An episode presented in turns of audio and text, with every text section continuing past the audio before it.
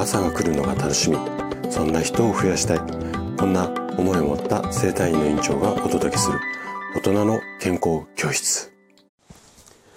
おはようございます。高田です。皆さんどんな朝をお迎えですか？今朝もね元気で心地よいそんな朝だったら嬉しいです。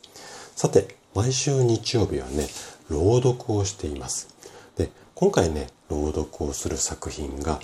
ガミノロマさんの虹を待つ時です。えっ、ー、と、ガミノロマさんっていうのは、えっ、ー、と、ノートの中でね、あの、ノートっていうサイトありますよね。あそこの中で、音声配信などで使える朗読の台本だったりとか、あとはね、えー、声劇の台本を掲載している方で、私がね、あの、日曜日朗読をするにあたって、何かね、こう素敵な作品ないかなっていうことで、ノートでね、いろいろこう、最近は検索をしているんですよ。で、その中で、まあ、たまたまっていうか 見つけさせてもらった方なんですけれども、で、今回の、えっ、ー、と、虹を待つとき、こちらの作品の、まあ、記事っていうのかな、そのノートの記事は、えっ、ー、と、URL を概要欄に貼っておきますので、ぜひね、そちらも合わせてあの、ご覧いただければというふうに思います。で、ノートの記事ね、あの、この、今回朗読する作品だけではなくて、いろんな、あの、ガミノルマさんの作品も見れますので、よろよろしければね、そちらなんかもあれこれ見ていただければいいかなというふうに思います。で、ご覧になっていただくとわかると思うんですが、本当にね、あの、素晴らしい作品が多くて、今後ね、おそらくね、私は、えっ、ー、と、ガミノルマさんの作品、何個かは、うんと、朗読チャレンジさせてもらおうかなというふうには、ちょっと頭の中では考えてます。でね、今回朗読させていただく作品は、たまにはね、ちょっと休憩が必要だよっていう、こう、いつもこう頑張っているあなたに向けての、まあ、エールを送るような、まあ、そんな素敵な作品なんですよ。でね、私の、まあ、生体院には、例えばそうですね、肩こりがもう5年も10年もずっと肩こりで悩んでいるだとか、もう腰痛い、腰痛とはもう一生の付き合い、もうしょうがないよっていうような方がもう本当に多く来院されて、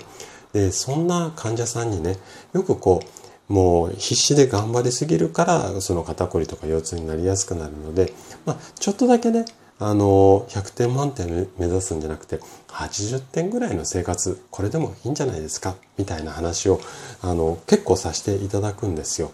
でそんな話をしている私だからこそ、まあ、今回のね作品を朗読してみたいなというふうに思っています。そして毎日頑張りすぎて必死で過ごしているあなたに今回の作品を通して少しだけほっとできる。まあ、そんな時間になれば嬉しいな。そんな思いを込めて読み上げていきたいなというふうに思っています。じゃあちょっと前置き長くなったんですが、それではお聞きください。虹を待つとき。立ち向かう術を持たずに雨に濡れるかもしれない。人生にはそんな日がずぶ濡れずぶ濡れの体で歩けば今度は風邪をひくかもしれない。そんな時は全てを手放して休みを取ればいい。人間一人が何日か休んでも予想以上に世界は勝手に回るものだ。無駄にあがくより一時停止をすることで見えてくる